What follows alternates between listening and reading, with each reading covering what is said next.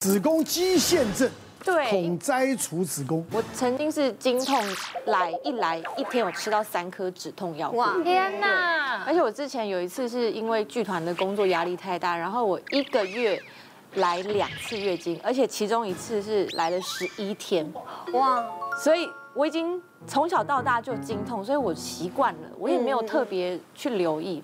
但是因为那一次之后，我真的有吓到，所以我就想说，好，我要去看中医，好好的来调理我的身体。那因为我就是很多毛病嘛，所以我就跟中医是说，我要先调理我的肠胃，先从我的消化什么开始调理起来。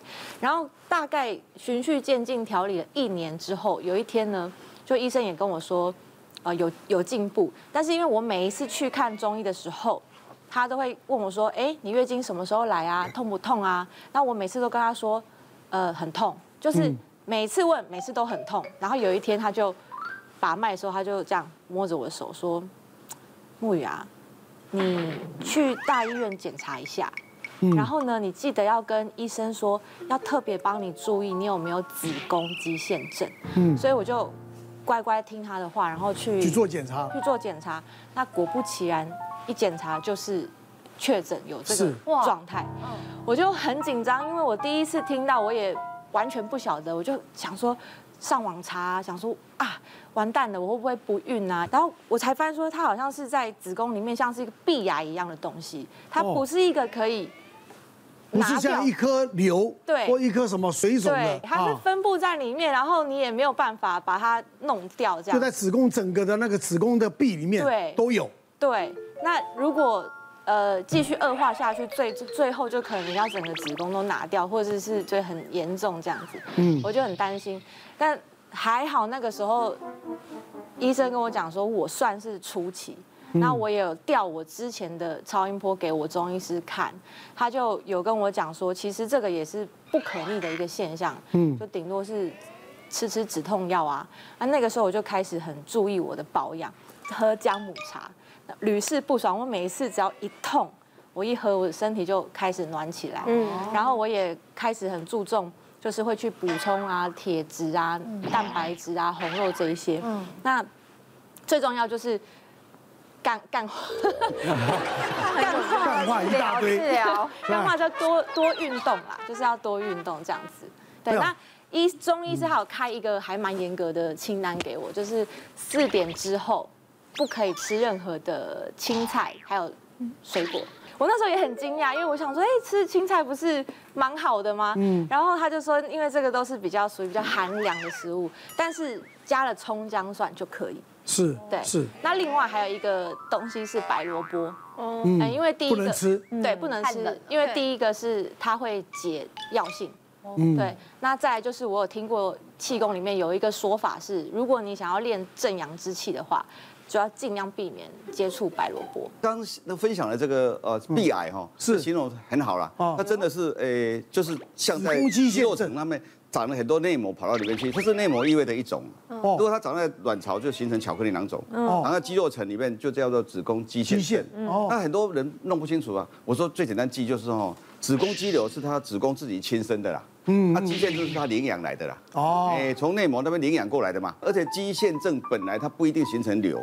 除非它肌腺症聚集了很多很集中，我们就称它为肌腺瘤。其实它不是真的一颗肿瘤，是内膜异位在那边很大片的。那我也分享一个跟你很类似的案例，确实子宫切除是它的根本疗法，可是多数人并不能切除它。第一个，有些人还没有生育；第二个，很多人不能接受一个器官又不是癌症就被割掉了。对对，所以这个多数人都不愿意接受的。那这个病人是来找我是三九岁，他已经被这个肌腺症困扰了很多年。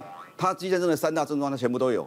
经痛，他每个月痛十几天，他的出血量也非常大，他血红素一直保持在六七八之间，很少超过八。那他的那个不孕症呢？他试管婴儿已经啊做了三次了，都失败。那很多医生都跟他说：“我看放弃了，你的肌腺症已经越大，子宫切除吧。”哦，他一直在思考说：“就这样放弃吗？”对，跟先生在商量是不是不生了什么这些问题。后来有朋友跟他说：“你要不要去找一个郑某人做海扶刀？” 郑某人。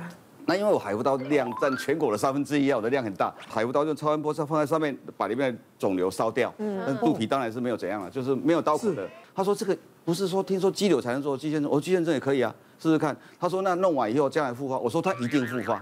除非你子宫切除，不是跟你说过了吗？根治方法只有一个，子宫切除啊。你至少要保留子，最多保留子宫颈，子宫体一定是割掉才能根治啊。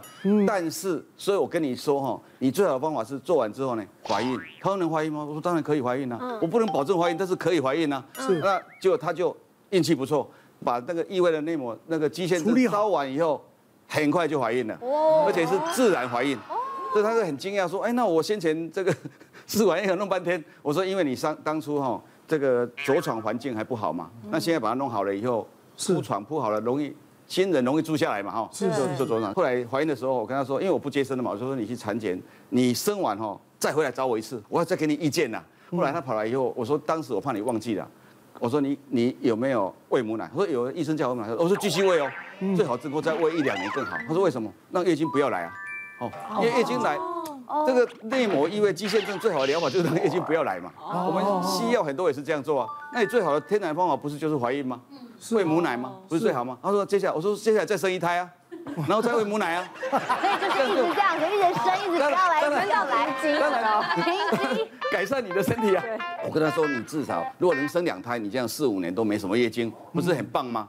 他说：“哦，好吧，那那这一胎就就照这样子。”我说：“希望你下下次再看到你的时候，他你又跟我说你又生完了哈，又又又来看看肌腺症有没有复发这些问题。那对于这种这种病这些病人，肌腺症的病人，他们不想切除子宫的，除了海扶刀弄完之外，我们还是会用药物治疗。如果他不不怀孕，我们用一种新的黄体素疗法，我们使用止痛药，还有很多你们讲的干化疗法之外，其实还可以追加一些。”你说干化其实有帮助的，比方说针灸，比方说用那个吹风机啊吹那个对对对，隔十五公分左右吹那个下腹部，让它让它让它暖，就是一样跟你吃喝姜茶姜茶有点类似，或者有的人做瑜伽、静坐、冥想什么都有可能改善，你就选择你最好的方法。但是真正有病的时候，你要找妇产科医师。你你光是靠这个，可能误掉你原来的病。其实因为你刚你如果没有执行，它真的是一句干话，可是它其实是很标准的答案。嗯，你只要执行，它就是一句好话。没错啦。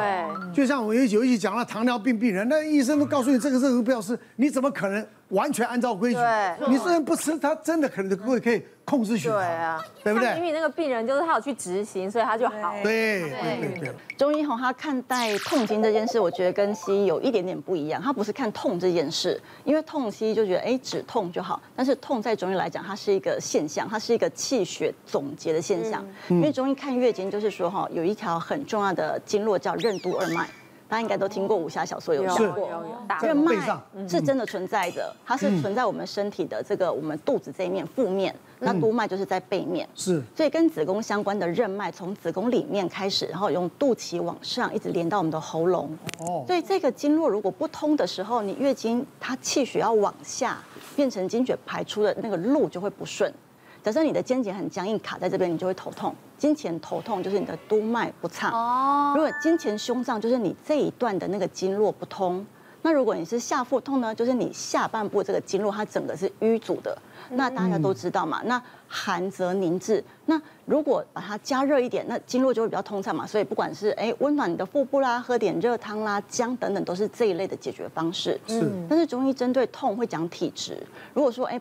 不分体质就止痛，那药材就很多，比方说什么盐胡索啦、红花都可以。可是如果你可以稍微知道自己的呃一个体质，比方说像木鱼就很明显，你是属于寒症的体质。刚刚说的症状我全部都有。对，所以它的都是呃遇到温暖就会解决，不管是喝个热汤、喝个姜汤，或者是避免吃所谓萝卜这种破气的东西。好，我们身体胀气的时候，我们就吃一点萝卜可以降气。可是你在月经期间寒冷的东西吃了，它会寒的凝的更厉害，你一定收缩。所以什么棒球怎么？打就是这样打的，有寒的体质就有热的体质。对呀，你就说那怎么会有人是热体质？有没有那种办公室里面已经冷气开很冷，他还满头大汗的这种人？对啊，更年期啊，哎，对，更年期是最常见。然后再来就是他本身体质是很燥热，他可能有便秘、口臭，然后痘痘很多，所以也不用羡慕这样的体质。是，嗯，对。但是我根据不同体质，可以给一个比较广泛性的建议啦，就是说，如果你是所谓气滞血瘀，就是你不太运动，循环不好，然后你的经痛都是定点痛，某每一次痛都是左边的卵巢的上方痛，类似这种，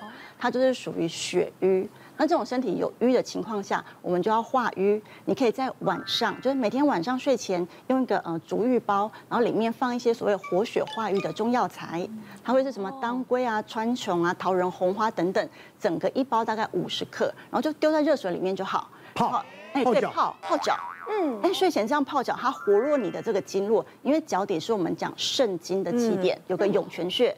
那肾就是主生殖、子宫、胞宫，然后它跟任脉、督脉还会相连，所以它温暖了之后，你的子宫当然就温暖，所以它可以预防，同时可以缓解经痛，这是其中一个治疗的方式。燥热体质，你就要放一些比较凉性的药材，是吗？哎，对，你就是身体清爽之后，你就比较好睡。